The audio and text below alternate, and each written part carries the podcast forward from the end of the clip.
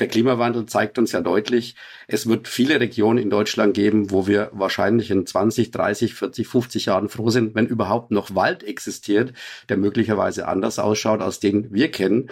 Und ich denke, dass die Wirtschaftsfunktion, die wir heute kennen, da auch eine andere sein wird. Und wir brauchen da ein breites genetisches Potenzial, dass die Wälder sich so anpassen können, dass sie die übrigen Leistungen für die Gesellschaft, Wasser, Klima, Wasserrückhalt, ne? die Niederschläge, die starken Niederschlägeereignisse, merkt man ja jetzt deutlich, werden immer mehr. War vorhergesagt, hat keiner geglaubt. Jetzt passiert es auch bei uns.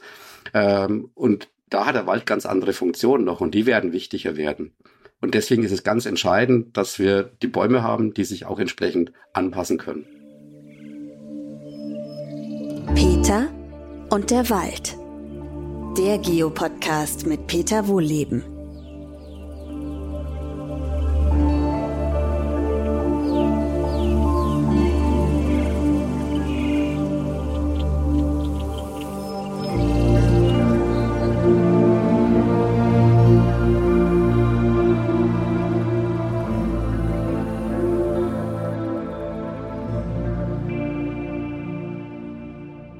Willkommen zu einer neuen Podcast-Folge. Heute spreche ich mit Professor Dr. Erwin Hussendörfer. Ähm, Erwin ist äh, unter anderem äh, zuständig in der Lehre für Waldbau, für ökologische Genetik und auch naturgemäße Waldwirtschaft an der Hochstu Hochschule Weinstefan Triesdorf.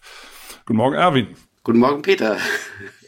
Ich möchte dich zu Beginn mal nach deinem schönsten Walderlebnis fragen. Du bist ja viel im Wald. Ne? Ähm, was war da so dein schönstes Erlebnis? Kann natürlich auch aus der Kindheit sein. Also ich glaube, das schönste Walderlebnis, was ich hatte, das war ein Gewittersturm äh, in einem Urwald in der Ukraine. Das war so beeindruckend, äh, wie das da geweht hat, wie die Äste geflogen sind, die Blätter geflogen sind und man irgendwie Angst hatte, dass irgendwas passieren konnte. Und wenn es dann vorbei war, war so richtig, erstmal die Luft war klarer, das war schön feucht und äh, durch den Regen, der noch runterkam und irgendwie war es kleine Erfrischung, aber es war wirklich toll. Also es war ein wunderschönes Walderlebnis, vergesse ich nie in meinem Leben. Hat sich eingebrannt. Hört sich zwar dramatisch an, ja, aber hat so, ich auch war so face to face to nature. ja, das haben wir so. Andere Leute würden sagen, das wäre ihr schrecklichstes Erlebnis. Nein, die nein, das fliegen durch die Gegend. Interessant. Nein, finde ich eine schöne Anregung. Also, vielleicht nochmal für alle, die zuhören, äh, bei Gewitter natürlich nicht in den Wald gehen, das machst du ja auch nicht, aber wenn man schon mal drin steckt, kann man es auch genießen. ja, die, das ist schön. Das Auto war zwei Stunden entfernt, also von daher keine Chance. Man hätte gar nicht rauskommen können und es kam so plötzlich und das sind halt diese typischen Gewitter in den Karpaten, die man immer wieder erlebt und das war sehr beeindruckend, ja. Aber das war wirklich ja, schön. Das Im Nachhinein war es ja. sehr schön. Schön, dass du es genießen konntest. ähm, ja, das, aber das zeigt ja, wie, wie tief du in der Materie drin steckst und wie sehr du den Wald liebst. Und der Anlass für das heutige Gespräch, wir kennen es ja schon ein bisschen länger und ähm, verfolgen und sozusagen aus der Ferne teilweise auch, äh, was da so gemacht wird. Äh, ein Anlass war ein, das haben wir übrigens bei YouTube auch besprochen, ein Video, da warst du, weiß gar nicht, war das ein, war das, äh, was irgendeine Waldbauveranstaltung, ich weiß gar nicht, ob das von Nordrhein-Westfalen aus war oder was. Du hast auf jeden Fall einen sehr schönen Beitrag geleistet. Da geht es um das Thema ähm, der Weißtannen Saat äh, von Weißtannen aus Südeuropa, die im Schwarzwald nicht so richtig in die Puschen kommen wollten. Aber das erzählst du vielleicht am besten selber, weil das ein schönes Beispiel dafür ist, dass man Bäumen beim Wandern nicht unbedingt so einfach helfen kann. Magst du es mal kurz erzählen? Ich fand das, fand das super beeindruckend und du kannst es auch schön, äh, schön zusammenfassen. Ja, also das war ein kleines Experiment, was wir gemacht haben im Nachgang nach Lothar auf den Störungsflächen im Nordschwarzwald zusammen mit den Kollegen von der Universität Marburg. Der ich hack nur ganz kurz ein, Lothar ist halt dieser Sturm gewesen, der da, wann war das, 2000, ne? 1999, 2000 um Jahreswende da jede Menge äh, Fichten umgeweht hat und dann waren die Flächen halt leer. Ne? Ja. ja, da waren die Flächen leer, die Weißtannen standen abseits und wir haben uns gefragt, ob die Weißtanne auf diese Flächen wieder einwandert. Und bei der Gelegenheit wurde auch ein bisschen gesät, weil wir eben das ausprobieren mochten. Und da hatten wir zwei verschiedene Herkünfte, also von verschiedenen Regionen, aus Südosteuropa, Weißtannensamen und aus der unmittelbaren Nähe. Und äh, im Experiment hat sich dann gezeigt, dass die aus Südosteuropa gar nicht so richtig keimen wollten. Und dann steht man erstmal da und guckt so ein bisschen betröppelt und sucht ja die Schuld erstmal bei sich als Wissenschaftler oder als der Mituntersucher. Und äh, dann kamen die Kollegen aus Mar Marburg und äh, Gerhard Kost, Professor Gerhard Kost, hat dann eben darauf hingewiesen, ja, das könnte an der Mykorrhiza liegen. Und äh, das war wohl dann auch die kleine Erklärung, dass diese kleinen Weißtannensamen und die Keimlinge nicht so schnell einen Partner, eine Partnerin gefunden hatten, unterirdisch und dementsprechend halt einfach nicht gewachsen sind. Ja. Also für mich übrigens auch. Also Mykorrhiza, das sind ja diese Pilze, die dann teilweise sogar in die Wurzeln wachsen. Ne? Und den, eigentlich ist eine, das sind wirklich eine echte Symbiose. Fast eigentlich so wie Algen und Korallen, ne? So ein bisschen.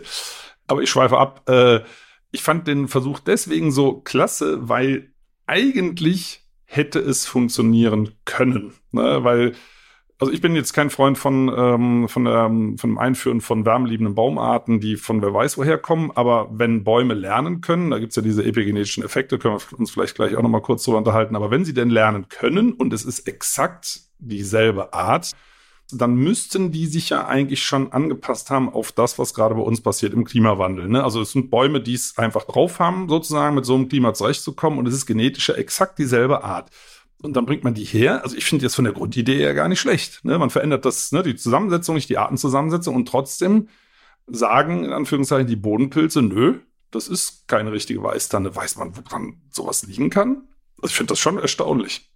Ja, also die Erklärung, die man hat oder die man ins Feld führen kann, ist, dass äh, eine sogenannte Koevolution stattfindet. Also wenn die Weißtanne eben längere Zeit äh, im Schwarzwald ist, dann findet die da ihre Pilzpartnerinnen und Partner und die werden ja immer spezifischer im Laufe der Zeit. Das heißt, am Anfang sind das ganz viele verschiedene Mykorrhizen, äh, die du gerade schon erklärt hast und irgendwann mal werden die immer spezifischer und dann werden die auch genetisch, ähm, bilden sich da Familien heraus, also richtige Verbändelungen. Das hat ja auch Susan Simon sehr schön gezeigt bei der Douglasie, äh, wie da so ein einziger Pilz sozusagen im Bestand sich ähm, verbreitet und mit den eigenen Nach Nachkommenschaften und mit Verwandten sozusagen sich verbändelt. Und das ist wohl die Erklärung, dass wir eben diesen Aspekt äh, bisher nicht so richtig äh, beobachtet haben und auch nicht reflektiert haben, dass eben Koevolution auch unterirdisch stattfindet. Und äh, das fängt bei den Pilzen an. Und es könnte bei den Mikroorganismen, aber natürlich auch bei verschiedenen anderen Arten, äh, wie jetzt zum Beispiel Läusen oder Insekten, natürlich genauso sein. Ist es auch, wissen wir auch. Okay, also das ist das heißt, es ist sehr komplex und unkompliziert und ähm, das ist ja jetzt nur ein winziger Teilausschnitt des Ökosystems, der sich sperrt gegen, gegen griechische Weiß dann. Ähm, das wirft natürlich die nächste Frage auf. Also wir sagen ja, aber das ist doch exakt dieselbe Art, was ja dann naja, gut, das ist ja eine menschliche Definition, ne? Also, weil wenn der Pilz sagt, nö, ist es nicht, dann ist ja irgendwas anders, ne? Ähm, das hängt vielleicht ja auch mit der genetischen Bandbreite zusammen. Ich habe mal gehört, dass das dass bei Bäumen, also wenn man das jetzt mal vergleicht mit dem menschlichen Genom, äh, viel, viel größere Unterschiede gibt. Stimmt das? Ich weiß gar nicht mehr, wo ich das mal gelesen habe. Also dass eine eine Buch oder eine Weißtanne zur nächsten Weißtanne viel unterschiedlicher ist als wir beide zum Beispiel. Ja, also wenn wir so verschiedene Organismengruppen vergleichen, also vom Menschen angefangen bis hin zu einem Bäumen, dann stellen wir fest, dass das Genom, also die genetische Information, die genetische Bandbreite der Waldbäume tatsächlich größer ist.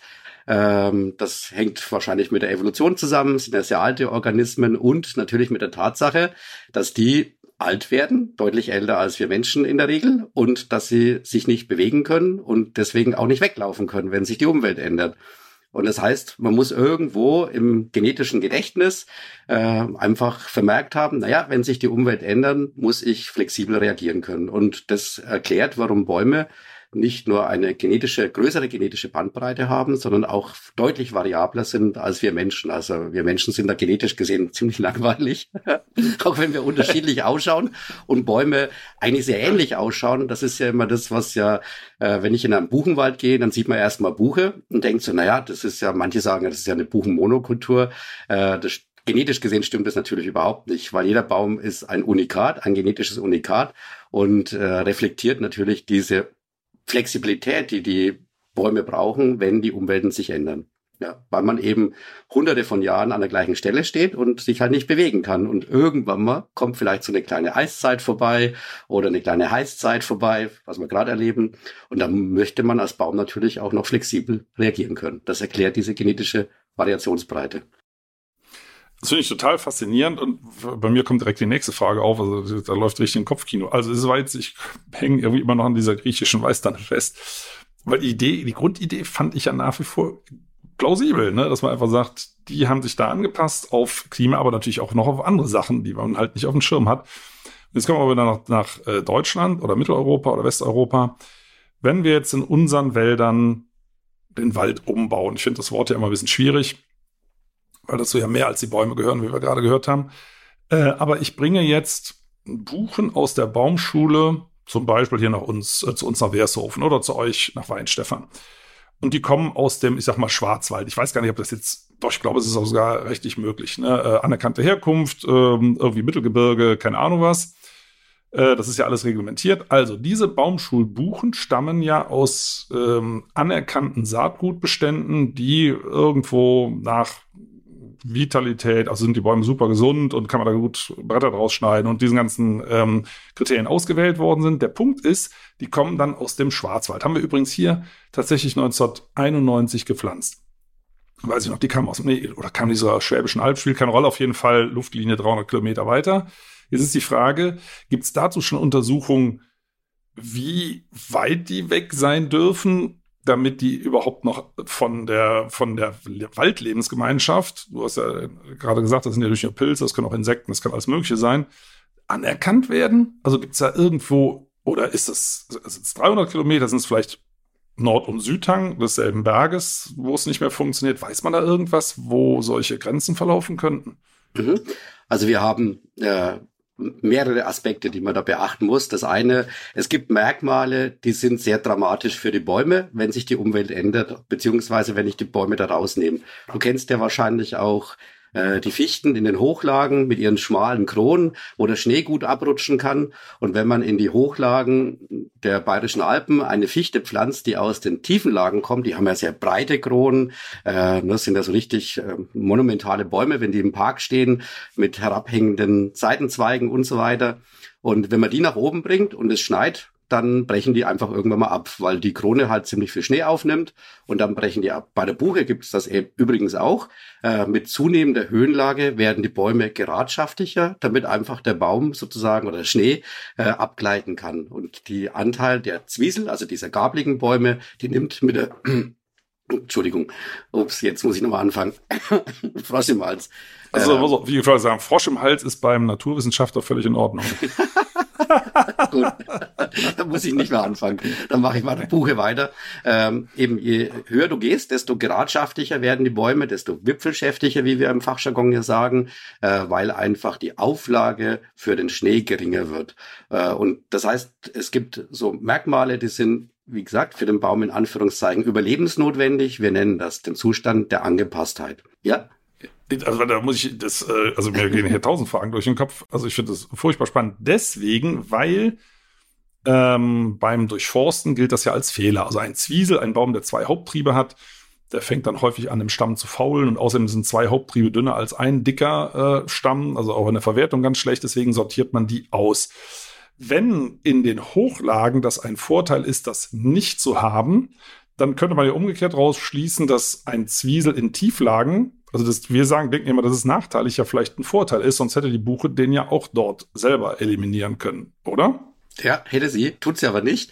Äh, wenn tut's wir das mit genetischen nicht? Markern untersuchen, dann stellen wir fest, äh, dass die genetische Variation der Zwiesel äh, anders ist als diejenigen der geradschaftigen Bäume. Und äh, wenn wir das jetzt bewerten, das ist immer ganz schwierig zu bewerten, aber man kann es ein bisschen bewerten, dann sind die vitaler in Anführungszeichen. Klar, die, die erobern Zwiesel. ganz schnell Kronraum, ne, machen sich breit, ja. äh, reagieren ganz schnell auf äh, Freistellung oder wenn nebendran der Partner zusammen zusammenbricht in Urwäldern, dann haben die natürlich ein gigantisches Kronenexpansionsvermögen und erobern Luftraum und bedeutet, dass sie sich sehr häufiger weiter fortpflanzen. Und deswegen ist das natürlich in natürlichen Populationen ein Vorteil. Wenn man nicht im Schnee steht, dann ist es ein Nachteil. ja. Aber das, also ich lerne hier selber jede Menge dazu, weil ich, wenn wir jetzt hier das Video hätten, da wird man sehen, mir fällt hier gleich die Kinnlade runter. Weil, ähm, also ich habe so gelernt, ich habe ja auch Forstwirtschaft studiert und ich habe es tatsächlich bis heute, bis jetzt gerade geglaubt, dass Zwiesel ein Nachteil ist, weil Ähm, also bei Sturm, da, da schwanken die ja unterschiedlich hin und her. Diese zwei Kronenteile, das gibt Risse im Stamm, da dringt Wasser ein, Pilze, faulen schneller. Äh, die leben nicht so lang, aber das muss ja auch gar kein Ziel sein von einem Baum, ne? ähm, wenn er sich unter Umständen vielleicht besser vermehren kann. Ähm, wie auch immer, man muss ja auch nicht alles wissen, aber interessant ist, dass das äh, letztendlich in Tiefanlagen ein Vorteil sein kann. Das war mir echt neu. Ja, ich meine, der Baum weiß das ja nicht, dass irgendwann mal das Schicksal ihn ereilt und der Zwiesel abbricht. Das weiß er in dem Moment nicht. Ne? Und die Strategie ist eben eine andere. Und äh, dementsprechend, äh, wenn es dann passiert, dann ist es halt so. Aber du bist ja auch öfter mal in Urwäldern unterwegs. Aber wenn du da siehst, dann bricht halt mal so ein Zwiesel ab. Aber der Rest des Baumes lebt ja putzmunter weiter. Äh, wird ein toller Habitatbaum, hat immer noch grüne Äste auf einer Seite, regeneriert von unten. Also von daher, für den Baum ist das erstmal nicht dramatisch, äh, eigentlich schon dramatisch, aber aus Sicht der Evolution ist das überhaupt kein Problem. Da kommt ein neuer nach und dann war's das. Ne? Aber der Baum weiß das ja vorher nicht. dass ihn das Schicksal Nee, genau, der weiß ja nicht, dass, gut, wir beide wissen ja auch nicht, Natur wie alt wir werden. Wir, also wenn wir morgen tot umkippen, haben wir trotzdem ein schönes Leben gehabt. Ne? Genau, so, das. so muss man das sehen. okay, also so gesehen. Und vielleicht lebt der Zwiesel glücklicher, ich weiß es nicht. der auch kann sich ja unterhalten. Schöne, mit seinen beiden Kronenteilen. Also, das ist ja gut, Selbstgespräche, das ist ein anderes Thema. Ähm, aber was, äh, also ich habe so eine Erinnerung, das ist, ich will nicht sagen traumatisches Erlebnis, aber das hat sich bei mir tief eingebrannt. Ich habe vor, ich glaube, das ist 25 Jahre her oder so, also sehr lange. Da standen wir mal bei einer Dienstbesprechung in einem Buchenbestand. Und da ist mir die Idee gekommen, eben, dass ich, ne, man hat ja im, im Biologieunterricht, das ist ja nur noch ein paar Jährchen länger her, ich bin ja jetzt 59, ähm, haben wir schon gelernt, dass, dass es genetische Flaschenhälse gibt, ne, das ne, in Bezug auf die Menschheit zum Beispiel. Wir stammen ja von nicht allzu viel Leutchen ab. Das ist vielleicht auch der Grund, warum, warum die Bandbreite nicht so groß ist bei Menschen. Aber bei Bäumen ist es so, offiziell züchtet ja keiner. Ich glaube, es sagt zumindest keiner. Ne? Aber wenn ich durchforste, das habe ich ja in meinem Leben auch häufig gemacht, dann nimmt man ja genau solche Bäume raus, also Zwiesel, ich habe es gerade noch schon mal gesagt, die sind verwertungstechnisch einfach eine Katastrophe ähm, für Forstbetriebe oder Bäume mit starkem Drehwuchs oder äh, die krumm sind oder oder oder und es sollen nachher relativ uniform gerade Bäume mit einem Trieb übrig bleiben, die auch kräftig sind, die vital sind. Da kann man uns gleich übrigens auch mal drüber unterhalten, ob das vielleicht ein Trugschluss ist. Äh, das heißt, ich mache den Bestand letztendlich mehr oder weniger uniform. Und das sieht man auch bei älteren Buchenbeständen. Deswegen sehen die vielleicht auch so monoton aus. Also manchmal. Äh, und habe damals gesagt, also das ist aber, da geht doch Genvariation äh, verloren und da hub ein großes Gelächter an unter den Kollegen. Äh, also war schon so ein Quatsch. Äh, und ich, also das hat sich wirklich eingebrannt, ne? Weil ich wirklich dachte, aber das ist doch eigentlich logisch. Das ist doch quasi Zucht. Ja, wenn man das äh, als Zucht bezeichnen möchte, kann man das tatsächlich bezeichnen. Wir nennen es gerichtete Selektion. Das heißt, wir treiben die Population in eine Richtung, weil wir halt nach bestimmten Merkmalen auswählen. Und wenn du alle anderen eliminierst durch das Umsägen, ne, äh, dann verlierst du tatsächlich einen bestimmten Teil des genetischen Potenzials einer Population, weil die Natur ganz oft anders entscheidet. Ich habe so im Lauf meiner Jahre an den Versuchsanstalten, da hat man sich auch so mit Themen beschäftigt oder auch der, im Studium und du weißt es vielleicht auch noch, da gibt's so Einteilung der Bäume in sozio soziale oder soziologische Klassen nach Kraft. Ne?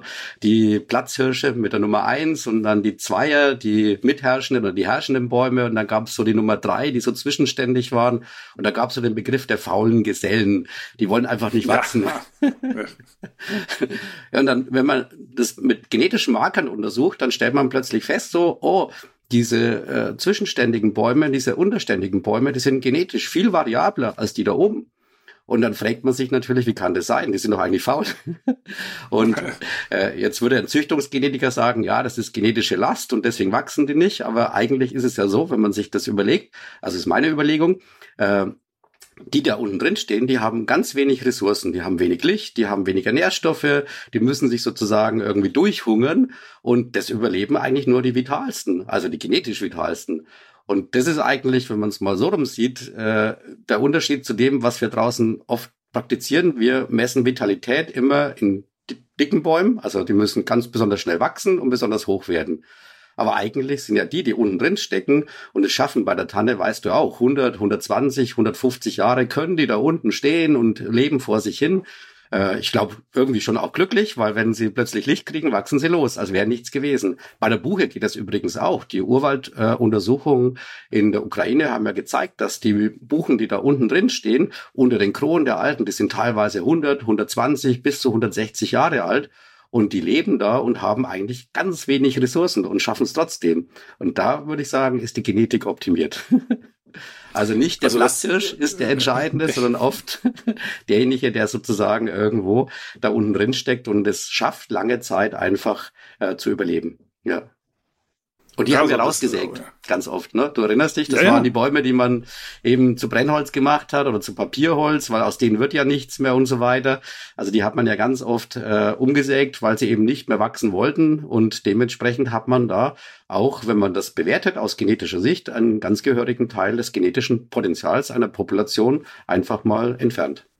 Das gibt es übrigens Rheinland-Pfalz immer noch. Das nennt sich, äh, also ich, Schatter, diese Bäume. Das ist, ne, ich finde den Begriff kennst du vielleicht auch, ne, dass man sagt, die beschatten einfach den Boden unnütz. Und da könnten ja jetzt ja äh, äh, große Gruppen äh, an Nachwuchs äh, nachkommen. An der Stelle steht so eine, so eine Buche, die sieht vielleicht so ein bisschen aus wie ein Apfelbaum, weil die sich da unten eingerichtet hat und die, und die Zweige sehr breit ausbreitet, weil höher zu wachsen bringt nichts. Da ist ja schon jemand. Ne? Also eigentlich ist es ja ein, ein intelligentes Verhalten äh, eine breite Krone unten in, in der Dunkelheit anzulegen, äh, weil das bisschen Licht, was man einfangen kann, da kriegt man ein bisschen mehr ab. Aber dieser Platz ist dann quasi auch gesperrt für weiteren Nachwuchs. Und das nennt sich Shutter in Rheinland-Pfalz. Und da wird in Hektar gemessen, wie viel man beseitigt pro Jahr. Da gibt es so Programme. Aktuell, glaube ich, immer noch. Ähm, also nochmal aus, aus wirtschaftlicher Sicht ist ja vieles nachvollziehbar. Ne? Also ich möchte auch keine schiefen Bretter haben, ne, ähm, dass man sägefähiges Holz braucht, alles klar, kann ich gut verstehen. Die Frage ist nur, ähm, wo könnte da ein Kompromiss liegen? Weil es wird ja fast überall in Deutschland so äh, gewirtschaftet und wir haben ja gar keine Urwälder mehr. Äh, das wäre schade, wenn dieses Genpotenzial flöten geht, weil sich ja möglicherweise herausstellt, dass genau die Buchen äh, zum Beispiel eben mit den äh, Herausforderungen des Klimawandels besser parat kommen. Wie kriegt man denn die Kurve? also das, das eine ist äh, der Ansatz, ich, ich möchte keine schiefen Bretter haben. Ich sage ja immer, äh, jeder Baum ist ein Unikat und äh, ja. wir müssten ihn eigentlich so verkaufen. Ja, also in, in anderen Zweigen der Wirtschaft würde man das so machen, würde sagen, hier, der ist schief, aber der ist einmalig, ne? Und genau den musst du kaufen und der ist halt teurer wie die anderen, weil der ist halt schief. Ähm, ich war äh, in der Schweizer längere Zeit an der Versuchsanstalt in Bürmensdorf und da gab es einen Kollegen, den Professor Schwitz, äh, Fritz Schweingruber. Äh, und Fritz Schweingruber hat ja sich mit Jaring-Analysen beschäftigt und er kam mal auf die Idee zu fragen, wann denn der Begriff Holzfehler aufgetaucht ist. Und dann hat er festgestellt, dass es im Wallis, im Schweiz, in der Schweiz, im Wallis, also am Tal in der Schweiz, äh, da gibt's den Begriff gar nicht. Der ist nicht bekannt, weil äh, man hat die Bäume nach der Verwendung ausgesucht. Und wenn man eben einen Zwiesel gefunden hat und gebraucht hat, um einen Balken abzustützen, dann hat man dem aus dem Wald rausgeholt. Und wenn man einen Alphorn machen wollte, dann musste man einen gebogenen Baum haben. Also der gerade Baum war eigentlich unnützer als der krumme Baum. Und dementsprechend, äh, der Begriff Holzfehler ist halt irgendwann mal entstanden, als es in die, sage ich mal, wahrscheinlich die intensivere äh, industrielle Verarbeitung von Holz ging. Da waren das plötzlich Fehler. Ne? Die Küche muss halt homogen ausschauen, die Front vorne und irgendwann mal, Ikea sei Dank, kam dann auch das Ästchen wieder zu, zum Zuge. Aber äh, das sind halt so die, die Entwicklungen. So, das ist das eine. Und wie man die Kurve kriegt, ähm, ich würde ja immer empfehlen, also wenn man schon durchforstet, man sollte relativ wenig machen. Äh, ich bin der Meinung, wir brauchen einen hohen Anteil an Wäldern, in denen wir lange Zeit Prozessschutz zulassen. Das ist einfach so, weil die Natur entscheidet klüger wie wir. Äh, oder anders, ne? die Selektion greift halt anders, weil wir halt ja bestimmte Merkmale sehen. Wir haben bestimmte Auflagen von außen, was die Holzmenge anbelangt, äh, was Durchforstungsziele anbelangt. Ne, weißt du auch, Z-Baum und dann freistellen, also einen Baum auswählen, alle Bedränger entfernen, äh, bis halt nur noch dann ein paar übrig bleiben, die dann irgendwann mein Sägewerk wandern. Ähm, das sind so Dinge, die sind eigentlich kontraproduktiv aus, aus meiner Sicht. Wir müssten genetische Prozessschutzwälder haben auf großer Fläche, weil der Klimawandel zeigt uns ja deutlich, es wird viele Regionen in Deutschland geben, wo wir wahrscheinlich in 20, 30, 40, 50 Jahren froh sind, wenn überhaupt noch Wald existiert, der möglicherweise anders ausschaut, als den wir kennen. Und ich denke, dass die Wirtschaftsfunktion, die wir heute kennen, da auch eine andere sein wird. Und wir brauchen da ein breites genetisches Potenzial, dass die Wälder sich so anpassen können, dass sie die übrigen Leistungen für die Gesellschaft Wasser, Klima, Wasserrückhalt, ne? die Niederschläge, die starken Niederschlägeereignisse, merkt man ja jetzt deutlich, werden immer mehr. War vorhergesagt, hat keiner geglaubt. Jetzt passiert es auch bei uns. Ähm, und da hat der Wald ganz andere Funktionen noch und die werden wichtiger werden. Und deswegen ist es ganz entscheidend, dass wir die Bäume haben, die sich auch entsprechend anpassen können. Also es ist ja in verschiedenen, also ich, ich sehe es natürlich äh, sehr ähnlich. Häufig wird ja gesagt, diese Wälder werden stillgelegt. Äh, ich meine, A, sind die nicht still, da singen ja immer noch Vögel und ähm, zum Zweiten äh, sind die auch wirtschaftlich hochinteressant, aber eben für andere Dinge, ne? Äh, Wasser, Klima, Artenvielfalt und so weiter.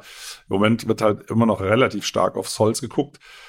Ähm, aber die Frage ist, jetzt haben wir natürlich relativ viel genetisch verarmte Buchenwälder, die eben, weil die eben entsprechend vorbehandelt worden sind, äh, kann sich das auch wieder korrigieren. Ich sag mal ein Beispiel, mir hat mal in Cambridge, das war jetzt glaube ich dieses Jahr sogar im April, ein Wissenschaftler gesagt, dass man in Großbritannien auf, auf Eichen Pollen aus Italien gefunden hätte. also du wirst vielleicht wissen, wie man sowas nachweist. Ich fand das erstaunlich. Ähm, fliegt es wirklich so weit oder äh, gibt's da gibt's dazu Untersuchungen? Also das würde mich wirklich brennend interessieren, weil dann könnten ja aus halbwegs intakten Wäldern könnte ja genetisches Material auch in diese äh, genetisch verarmten Wälder mhm. gepustet werden. Ja, die Überlegung ist gut. Ich weiß nicht, ob es so gut funktioniert. Ähm, äh, Pollen fliegt tatsächlich weit. Ne? Das wissen alle, die in der Nähe von irgendwelchen Fichtenwäldern in Bergen wohnen. Wenn dann so im Frühjahr der Pollen da gemütlich runterweht und die Wohnzimmer besiedelt.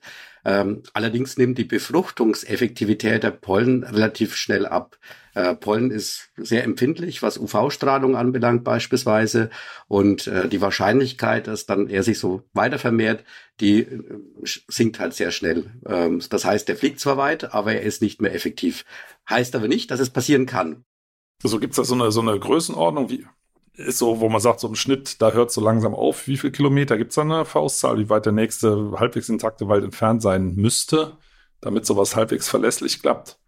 Ja, es gibt. Ich stelle hier Fragen, ich weiß. Das ja, ja, nein, nein, es gibt schon, es gibt ja so bei Samenplantagen, ne, also diesen künstlichen mhm. Populationen, die angelegt werden, da gibt es deswegen auch diese Puffer, äh, wo man sagt, zum 500 Meter entfernt darf kein anderer Baum der gleichen Art stehen, weil der sonst sozusagen die Samenplantage beeinträchtigen würde.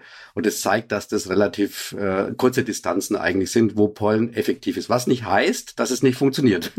Also es gibt ja immer Ausreißer. Ne? Das sind ja die, die entscheidenden Dinge, dass es doch mal passieren könnte dass da so zufällig eben ein Pollen, der von weiter her kommt, sagt, ah, hallo, die Blüte gefällt mir, ne?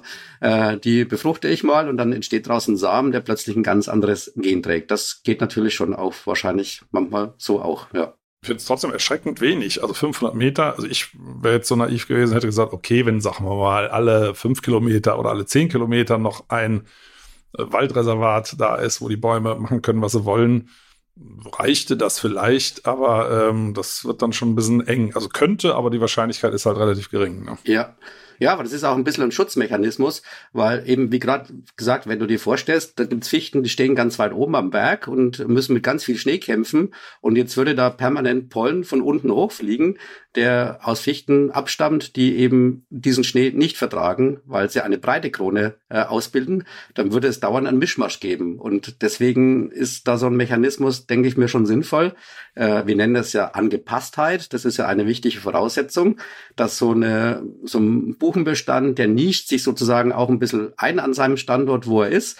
Und äh, die starke Veränderung, die braucht er ja erstmal gar nicht, weil er erstmal 180 Jahre, 200, 300 Jahre alt werden muss. Ne? Und wenn es immer ein Mischmasch gäbe, äh, dann müsste die Evolution immer richtig zugreifen und wieder eliminieren. Und das passiert halt leider nicht so schnell, zumindest nicht bei den kleinen Bäumchen. Äh, die haben wir mit dem Schnee erstmal gar kein Problem. Ne? Die stehen da unten drin, schön geschützt. Und wenn dann der Baum 100 Jahre alt ist und vielleicht dann ein starkes Schneeereignis kommt, dann wird er zusammenbrechen. Und deswegen ist das, glaube ich, so ein kleiner Schutzmechanismus, warum das gar nicht so passiert. Ja. Aber dann müssten wir tatsächlich eigentlich in jedem Wald eine mehr oder weniger große wilde Ecke haben. Also wenn das, ne, das, äh, also das bringt mich jetzt schon ins Nachgrübeln, weil äh, da reicht's auch ja nicht, diese sogenannten äh, Biotopbäume, weil die, auch die werden ja wieder menschlich ausgesucht nach irgendwelchen Kriterien. Ne? Wir wissen ja gar nicht, was für ein Kriterium der Pilz hat. Also Biotopbäume, vielleicht für alle, die jetzt zuhören, Da gibt es so Programme, fünf Bäume, zehn Bäume pro Hektar stehen zu lassen als Ewigkeitsbäume, wo man sagt, okay, die sind, die haben irgendeinen Holzfehler, meistens ja, ne? Also nicht unbedingt die verwendungstechnisch schönsten, ähm, aber wo man sagt, okay, die, da vermutet man, dass das äh, Habitatbäume werden können, also wo irgendwann mal der Specht oder die Fledermäuse einziehen oder was auch immer und lässt dann so und so viel stehen pro Hektar. Aber das sind ja dann wieder menschliche Kriterien, weil wir gucken ja nicht, was sagen die Hornmilben dazu, was sagen die Springgespenster dazu, was sagt der Pilz dazu oder die, diese Tausenden oder wie viel auch immer Pilzarten äh, da Interesse haben. Also ist das vielleicht auch nicht so ganz hilfreich oder was würdest du vorschlagen? Ja, ich meine, das Schöne ist, dass äh, wenn wir Bestände, also Waldbäume in größeren Einheiten haben, wir nennen das ja Bestände, wir sagen mal Wälder haben, in denen ausreichend Individuen stehen, dann stellen wir fest, dass die Variation immer noch eigentlich sehr groß ist. Also äh, die Flaschenhälse, die entstehen immer dann, wenn die Populationen sehr schnell sehr klein werden, bei starken Durchforstung zum Beispiel, oder wenn zum Schluss gibt es so waldliche, äh, waldbauliche Behandlungskonzepte äh, wie den Schirmschlag, ne, wo ein paar wenige Bäume dann für die Nachkommenschaften sorgen. Ähm, da haben wir natürlich eine sehr starke Einengung. Ansonsten, wenn die Population groß ist, dann ist da erstmal noch unheimlich viel Variation drin und die kann sich auch wieder ausgleichen. Wenn wir jetzt das Ganze konzentrieren auf vier, fünf Habitatbäume und sagen, die müssen dann die Genetik richten und die müssen dafür sorgen, dass hier genetische Vielfalt entsteht, äh, dann ist das wahrscheinlich nicht möglich, weil die halt nur einen ganz geringen Teil äh, dieser Vielfalt abbilden. Ne? Die sind zwar wichtig, aber für die Biodiversität, aber die Genetik alleine schaffen die nicht. Und mir kommt der nächste Gedanke. Ähm, die älteren Buchenwälder, die wir heute haben, stammen ja aus einer Zeit, wo es ja möglicherweise das Wort Holzfäller noch gar nicht gab. Ne? Also die ältesten, also bei uns hier sind die ältesten 200 Jahre alt, aber sagen wir mal in Deutschland im Schnitt so alte Buchenstände, sagen wir mal 140, irgend sowas. Also das heißt, äh, die stammen äh, Ende des 19. Jahrhunderts. Äh, da hat man vielleicht, weiß man auch nicht so genau, noch, aber zumindest nicht ganz so, so strikt ähm, nach diesen Kriterien durchforstet. Das heißt, wenn wir da noch eine genetische Bandbreite haben, bildet das vielleicht nicht unbedingt das ab, was wir heute machen im Wald, oder? Ja, also wenn ich in die Historie zurückblicke, ähm, dann sind wir wieder bei diesen Verjüngungsverfahren, wo man sozusagen versucht hat, in dem einem Jahr, wo die Samen gefallen sind, äh, den Wald zu verjüngen. Ne? Das waren diese klassischen Schirmschläge. Und das, sage ich mal, aus genetischer Sicht äh, gravierende daran ist, dass man da ja eigentlich nur einen Jahrgang beteiligt. Ja? Das heißt, die einen Samen, die genau in diesem Jahr fallen, die sorgen für den Nachwuchs. Also vielleicht nur ganz äh, kurz für alle, die jetzt zuhören, äh, was also Schirmschlag, da hat man also hat gesehen, okay, die Buchen blühen, dann wurde kräftig ähm, durchforstet. Es blieben ein paar, ich, ich weiß es gar nicht mehr, man macht sowas ja eigentlich nicht mehr, aber es bleibt, na, manche machen es doch noch ein lockerer Schirm, also einige Altbäume stehen, die so ein bisschen Halbschatten machen und gleichzeitig, weil so viel Licht am Boden ist, kommt dieser eine Jahrgang besonders gut durch.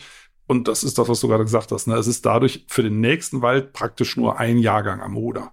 Ja, aber wenn du das jetzt mit einem Naturwald vergleichst, ne, da findet es ja permanent statt. Also so, ich habe mal so überschlagen, so ein Hektar Buchenbestand, der kann ja theoretisch, äh, sag mal, eine Million, zwei Millionen Samen produzieren, die alle potenziell junge Buchen liefern könnten. Und es findet ja im Naturwald praktisch permanent statt, weil du da keine scharfe Trennung zwischen den Generationen hast. Auf einem Hektar stehen völlig unterschiedlich alte Buchen, die permanent fruktifizieren und der Prozess ist ja dauernd am Laufen. Das heißt, es gibt immer wieder unterschiedliche Jahrgänge. Und diese Konstellation, die führt halt dazu, dass genetische Variation erhalten bleibt. Wenn ich jetzt einen Jahrgang nur habe, dann kann es eben zufällig passieren, dass halt von den 50 Buchen, die da meinetwegen auf dem Hektar noch stehen, eigentlich nur 30 vielleicht ihre Samen weitergeben. Das ist ja auch nicht immer so, dass alle gleich fruktifizieren, sondern wir sprechen ja da von diesen berühmten Mastjahren, aber selbst da sind es ja nicht alle Buchen, die ihre äh, Bucheckern weiterschicken in die nächste Generation. Und das führt halt natürlich dazu, dass diese wiederholten Versuch und Irrtum der Genetik, die in Naturwäldern stattfindet, die blenden wir im Wirtschaftswald aus. Ja, wir wollten das ja. Wir wollten verjüngen aus einem Guss, ne, dass die alle schön da unten stehen und möglichst gerade und gleichmäßig dann hochwachsen, sich selber konkurrenzieren, also bedrängen, damit sie schön nach oben wachsen. Und irgendwann mal wurde oben der Schirm entfernt.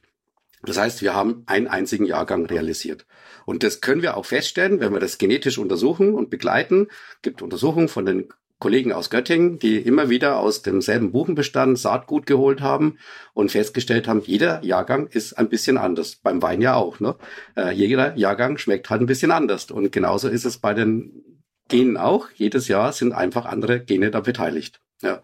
Und ähm, das ist ja auch eine Empfehlung, die wir eigentlich schon lange postulieren und sagen, wenn ihr schon pflanzt äh, oder sät, müsst auf Freiflächen oder auf Störungsflächen, dann sollte man eigentlich verschiedene Jahrgänge mischen, äh, zum Beispiel, ne, um diesen Unterschied zwischen den Jahren einfach ausgleichen zu können, weil man es nicht schafft, in einem Jahr diesen genetische Variation komplett einzufangen. Das funktioniert nicht.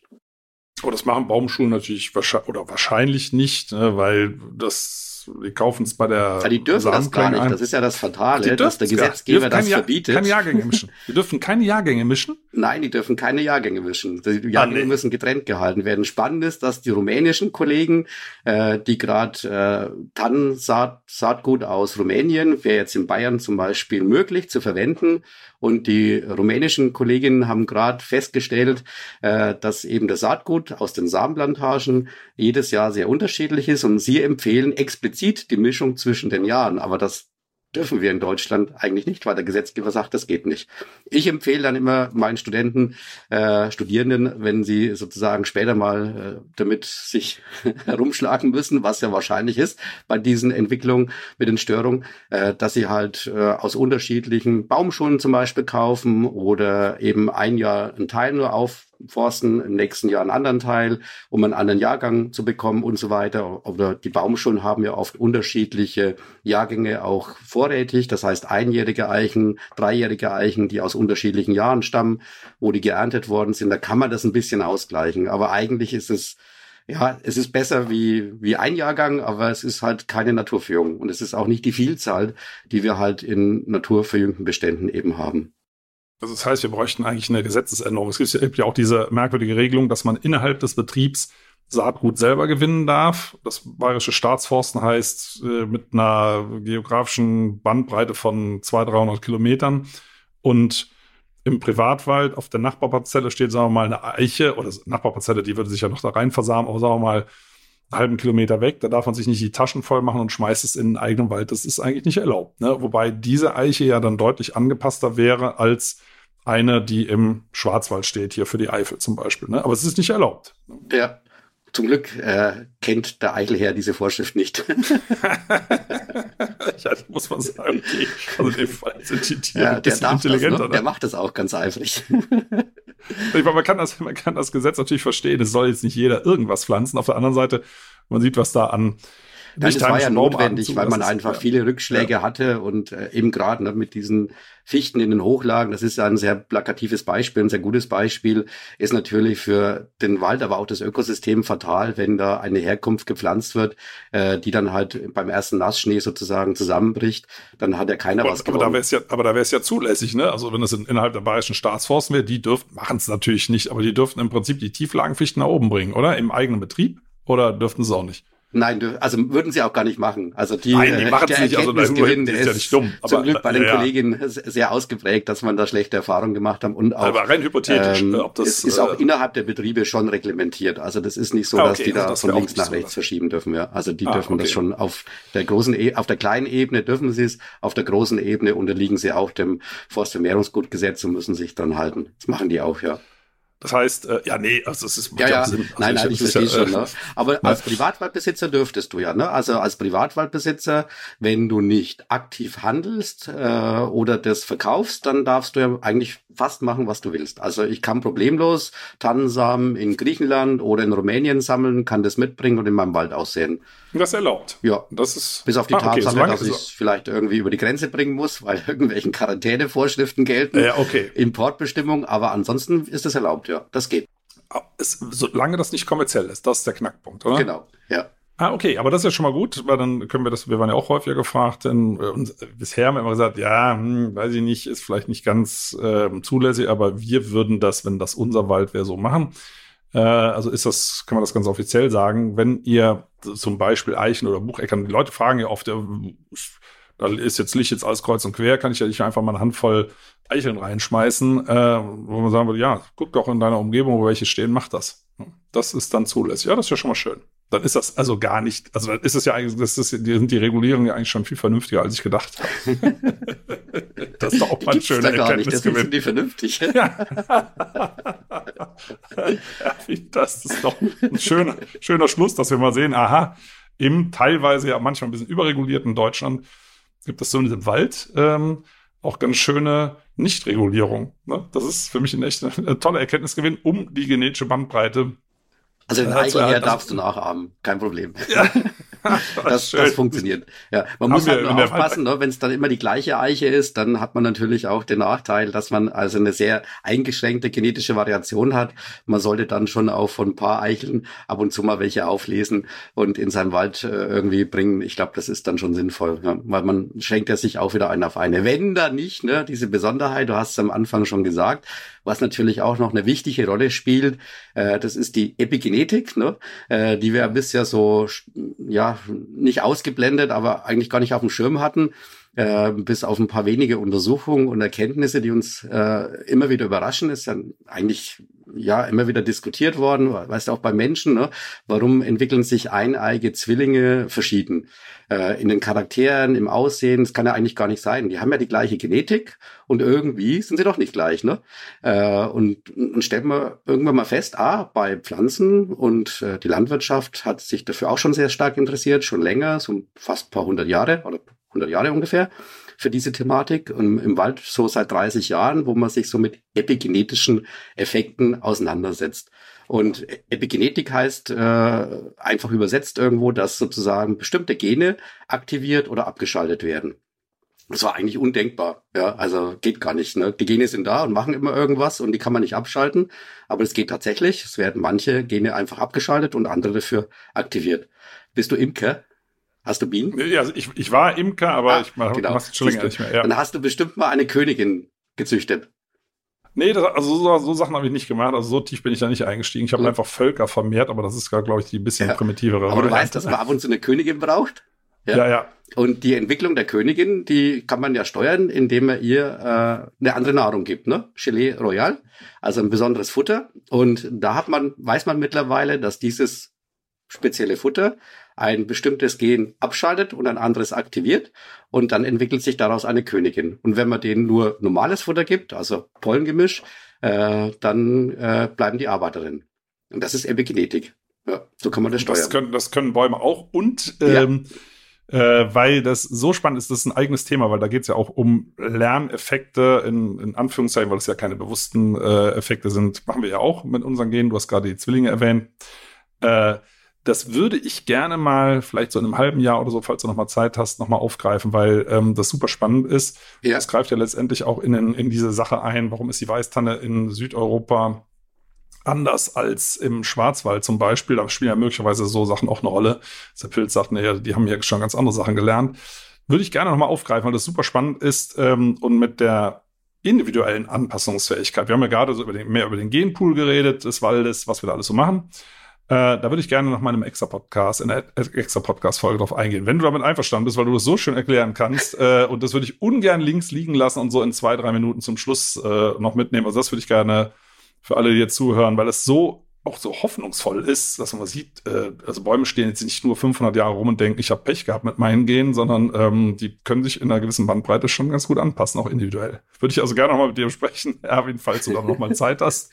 Also erstmal vielen Dank für heute war super erfrischend, mal, mal äh, einen Blick in die forstliche Genetik zu werfen. Das hört sich ja erstmal ein bisschen trocken an, aber das war es ganz sicher nicht. Also ganz, ganz herzlichen Dank. Und ja, ich würde mich freuen, wenn du nochmal noch mal mit an Bord kommst.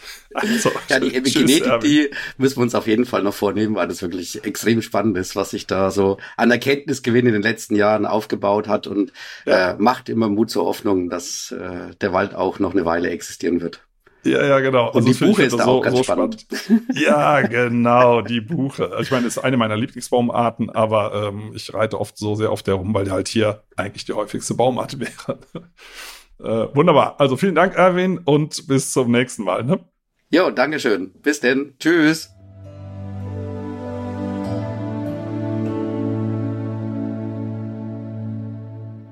Schön, dass ihr zugehört habt. Vielen Dank.